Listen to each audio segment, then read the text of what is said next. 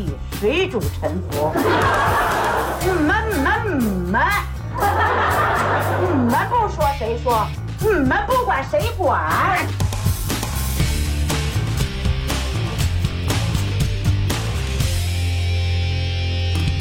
？Hello，大家好，我是阿谦。我是图兰，嗯，咱们上回呢跟大家讲到啊，这孙悟空第一次借了芭蕉扇，哎，实际上是个假的，咱这已经都说了。然后回去以后就带着师傅和两个师弟，就直接到火焰山，打算显摆一下，你看我把芭蕉扇给弄回来了。哎，师傅师弟站好了，孙悟空尽力一扇，噗这一下，好家伙，不扇则已，一扇烧得更旺了。哎，这是假扇子，如果灭不了火也就罢了，而且还越扇越旺。这再一扇，好，更是百倍；又一扇，那火足有千丈之高，把孙悟空这一屁股毛全给燎了。这孙悟空不是号称雷打不伤，火烧不损吗？除非是炼丹炉的火，炼丹炉的火当初也没把他伤怎么着对对对，我觉得你提这个问题特别好，你知道吗？因为你跟猪八戒当时提的是一个问题，谢谢。猪八戒也问，哎，说猴哥，你这不是什么都不怕吗？怎么这这让火给你烧的屁股毛都给你燎了？孙悟空就说，哎呀呀，你这个呆子，你不知道啊，其实以前吧烧我都有防备。你们这次烧我，那这个光山火了，没想到啊，我也没掐一个这个避火诀，也没使这护身法，哎呀，反正就是各种的啊。孙悟空一行在这儿就陷入僵局了。但是我们《西游记》的设定之一就是，一旦陷入僵局，就立马有 NPC 出来救场。嗯，其中最知名的一个 NPC 就是土地。对，这次出来的土地可是有来头的啊！书中暗表，这个土地可不是别人。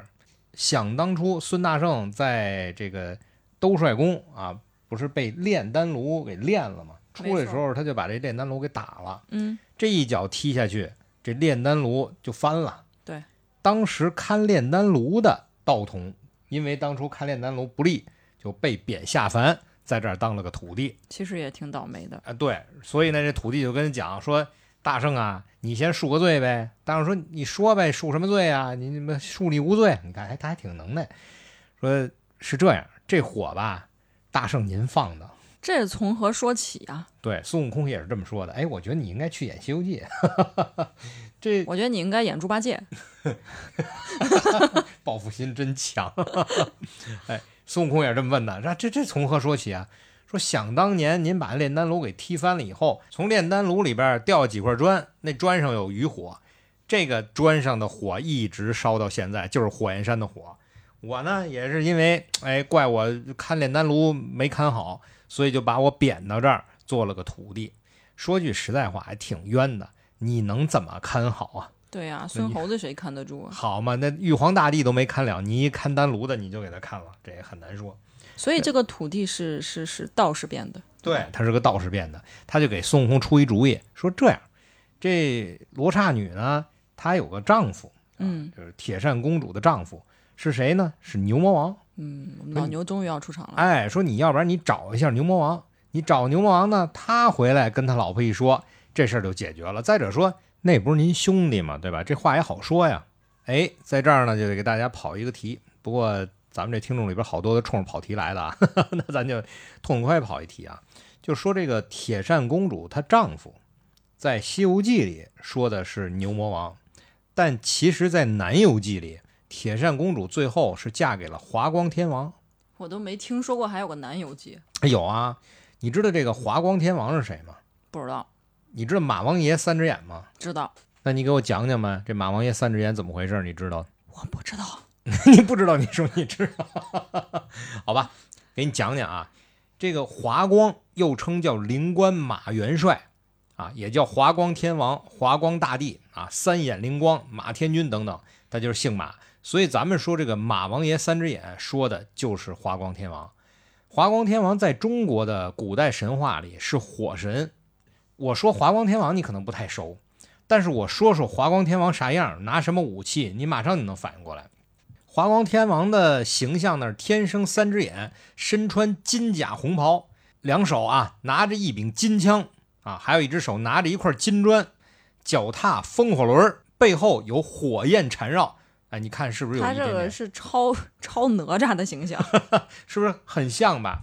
实际上，哪吒抄的是华光天王，是吗？对，就是哪吒，你会发现哪吒在嗯在印度的佛教里面，哪吒是一个很小的官儿，他只拿了一件法器，就是看谁不守戒律过去打人一下，也就这么点能耐。嗯，后来在中国的神话里，为让他能耐大一点儿，就把很多火神的呃相关的内容都加在他身上。你比如说，他身后有一个混天绫，那混天绫，你有没有觉得它就像是火焰在身后缠绕？像像像，对，这就是混天绫的来历，包括他脚底下踩这两个轮儿，叫风火轮儿。这风火轮儿就是华光天王的，是一个风轮儿，一个火轮儿。哎，再包括他手里头拿那个火尖枪，对吧？那火尖枪其实也是华光天王的，这是两手执一柄金枪，一个金砖。最重要是这金砖，你记得当初我给你讲过这个，在《封神演义》里面，哪吒追着他爹玩命砍，对，木吒出来拦着他，他拿出金砖砍了木吒一板砖，记得吗？没错，当时大家就很奇怪，说：“哎，哪吒这金砖哪儿来的呀？”这金砖就是华光天王的金砖。对了，就华光天王有这么一块金砖，所以其实它是一个两个神，两个两个神捏合在一起的形象。对这个华光天王的金砖怎么来的呢？当初华光天王拜在妙乐天尊玄都大法师的座下，后来把人家那个金刀给骗走了。最逗的是，他骗走金刀以后，他把它给炼化了，就把这金刀给化成金汤，然后 变成了金砖拿在手里。这是华光天王的金砖来历。但你看，从来没讲过哪吒金砖怎么来的吧？其实就这么来的。在中国的火神系统里，我不知道你有没有发现啊，只要一说是火神，都是这么几件东西。最重要的就是脚底下得有轮儿，为什么呀？标配，标配。你想，当初这个使火使的比较厉害的，还有一个是谁？还有一个就是对，红孩儿，红孩儿，红孩儿是推的那个有轮子的，像三轮车一样。五三轮车、两轮车，推出了五辆火车、战车，在放和谐号是吧？对，嗯，和谐号可不止俩轮儿，所以你会发现啊，就是古今中外，凡是跟火神相关，或者说跟火相关的神，很多都有俩轮儿嗯，啊。你看咱们刚才说的，一个是华光天王啊，像这个哪吒不说了，就是跟着他来的。呃，比如红孩儿儿啊，比如说呃太阳神阿波罗，啊，西方的哎，对你阿波罗也是，他必须得有一战车底下俩轮儿，他得驾着一战车，他放火。所以这个火神啊，在整个神仙体系里其实都很重要。不过呢，这跟火相关的很多的神在呃西方神话里是跟邪恶相关的。是吗？对，火嘛，火系法术在西方语境下是一个邪恶的法术吗？哎，对，相对来讲是的。你比如说，撒旦使的是火，嗯，对吧？你比如说恶龙喷的是火，啊对对，上帝喜欢食水，诺亚方舟那回事？上帝其实也不是喜欢食水，真正正神啊，嗯一说的是主神正神，通常使的是霹雳，哦你，知道吧？你说咱们这个呃修炼的这些精怪啊，最后要经一个天雷劫啊，力劫就是天上咔一个霹雳打下来。你看咱们咱们看那哪吒的魔童降世，对吧？嗯最后也是天雷咔劈下来。你看宙斯啊，宙斯当时跟泰坦巨神打的时候，也是最后拿这个霹雳咔咔猛劈。你看雷神，然后？这算北欧神话的，也都是拿雷拿霹雳在劈。所以一般正神啊，用的全都是霹雳，用的是闪电。啊，像这些火跟火相关的，相对比较邪一点啊。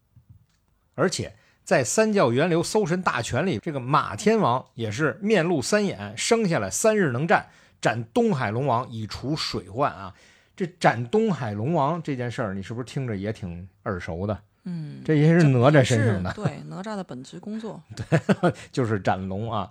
所以哪吒身上有很多东西都是从马天王身上来的。好吧，咱们跑题跑得有点远了，还是拉回来接着说《西游记》。那孙悟空呢，就问土地说：“行啊，你这你倒是说的是个好主意，问题我上哪儿找他去啊？我上哪儿找牛魔王去啊？”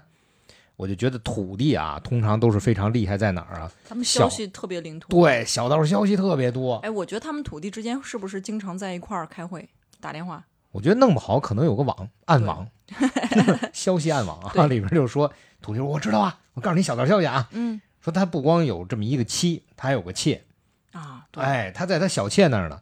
最逗的是，想听八卦吗？嗯，哎，永远都想。永远都想一个八卦心啊。最主要的是，这个小妾还特别有钱。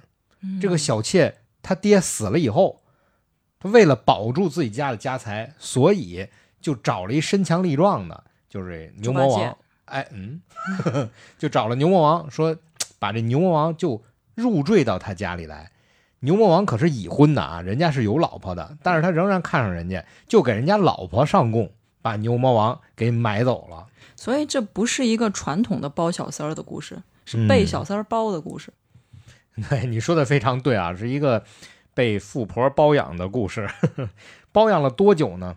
两年。到这个时候啊，他两年没回家了，天天在这小三儿这儿。这孙悟空一听，那那找小三儿去啊，对不对？这抓奸现场嘛。所以孙悟空直接就按照土地给的地址就去抓牛魔王去了。然后这老孙呢，就按照土地给的导航往南走三千多里到鸡雷山，啊，就是牛魔王那那个小妾，小妾的洞府。嗯他到鸡雷山，他先是看到了一个美女，极其漂亮，嗯倾国倾城之色。嗯他上去问啊，女菩萨，我想找牛魔王。那女菩萨就问你是何人呢？然后大圣就说我是翠云山来的。那嗯女人一一听崔云山就火了，是 吧对，然后这女的就说：“你翠云山，你是铁扇公主派来的吗？”这个贱人，我租了她丈夫两年，租了，他找你，你翻译的不错，接着说，嗯。送了她多少金银珠宝、绫罗绸缎，年供柴，月供米，让她自自在在享受。她怎么还不知羞，还要来请她？然后孙悟空一听，知道这就是牛魔王的那个小妾，马上就大骂：“啊，你这个贱人，你赔钱嫁汉，你倒是不羞，你还敢骂我？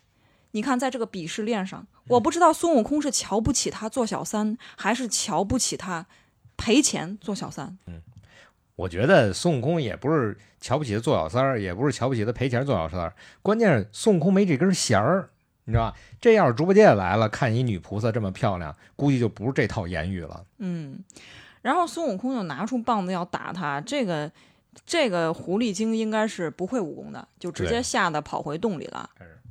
反正《西游记》的设定就是这样的，一旦妖精跑回洞里，孙悟空是不能直接追到洞里去打的，他也不能直接破门而入。对一般来说都是要在外面等一下，叫一下门什么的。对对对，嗯嗯，而且也不能说谁想破门谁就破门，对，一般来说得找工兵，嗯，请猪来破。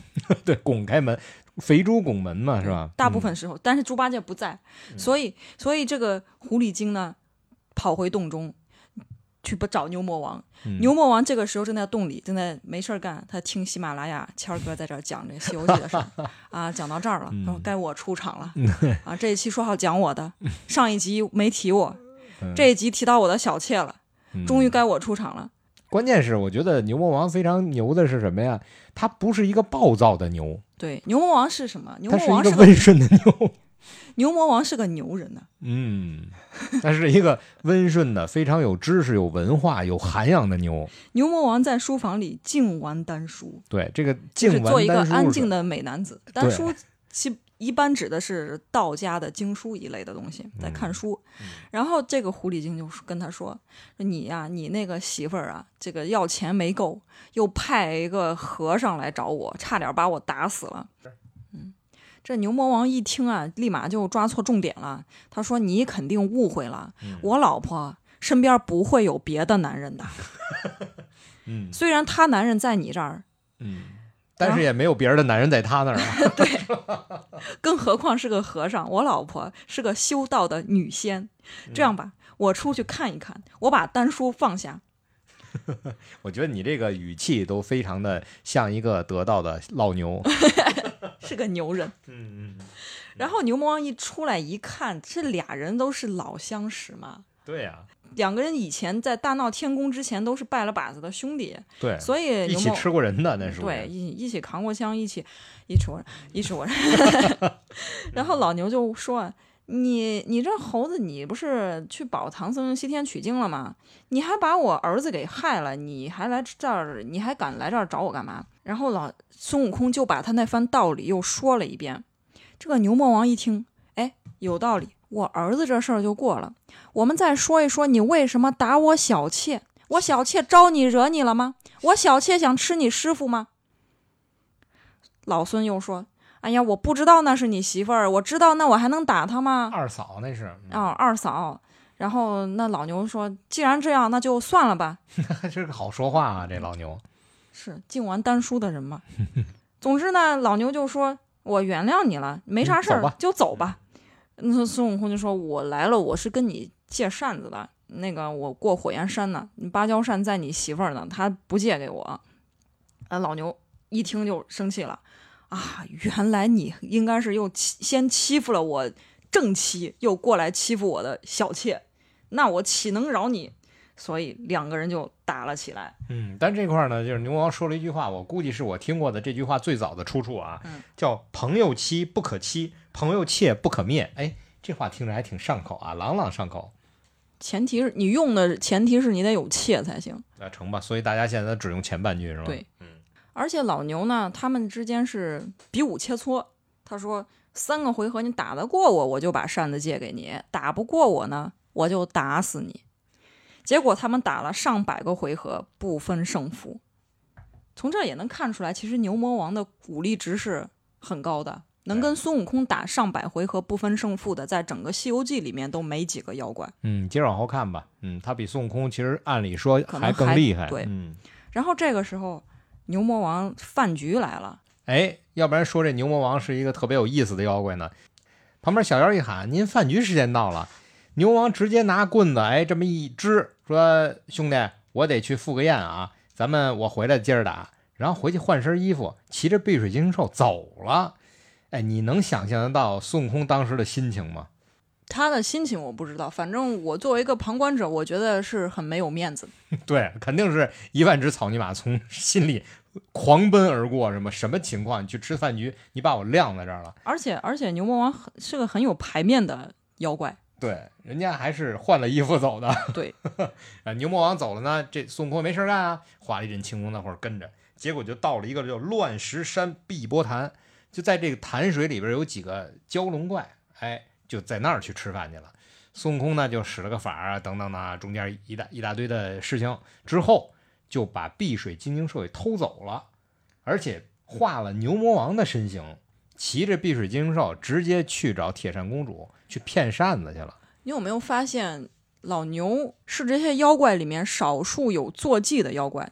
本身牛就很容易给别的神仙当坐骑，但他不是，他有自己的坐骑，这就相当于一个车出门还要坐在船身上出去，嗯，对，嗯，非常有意思啊，非常厉害，应该说，有排面。哎，非常有排面。这孙悟空呢，变了牛魔王的样子，骑着碧水金睛兽，直接就奔了芭蕉洞了。您想想，咱不说他变得像不像牛魔王，关键是碧水金睛兽他带着呢，这一看就是正主回来了，对，而且他变得也很像了。偷了人家车，啊，对啊，小妖一看，哟，好，正主回来了，赶紧的就进去通报。呃，铁扇公主一听老公回来了，从小三儿那儿回来了，你说心里多高兴啊，赶紧就迎出来。罗刹女见着自己老公，那心里当然是高兴了。进去之后，首先先是抱怨一通孙悟空来怎么怎么捣乱，怎么怎么的无理，然后接着就拿出酒水，跟老公就要畅饮一杯，是吧？俗话说啊，小别胜新婚啊，拿出酒来，再趁着这酒劲儿，哎，这铁扇公主跟假的牛魔王一边喝一边蹭，一边喝一边蹭，就磨出了爱的火花。你一想这是孙悟空变的，其实还挺刺激。所以为什么后来就有好多人在讲孙悟空跟这个铁扇公主有一腿？其实好多都是来自来自于这里的。看星星的时候叫人家小甜甜，现在却叫我牛夫人。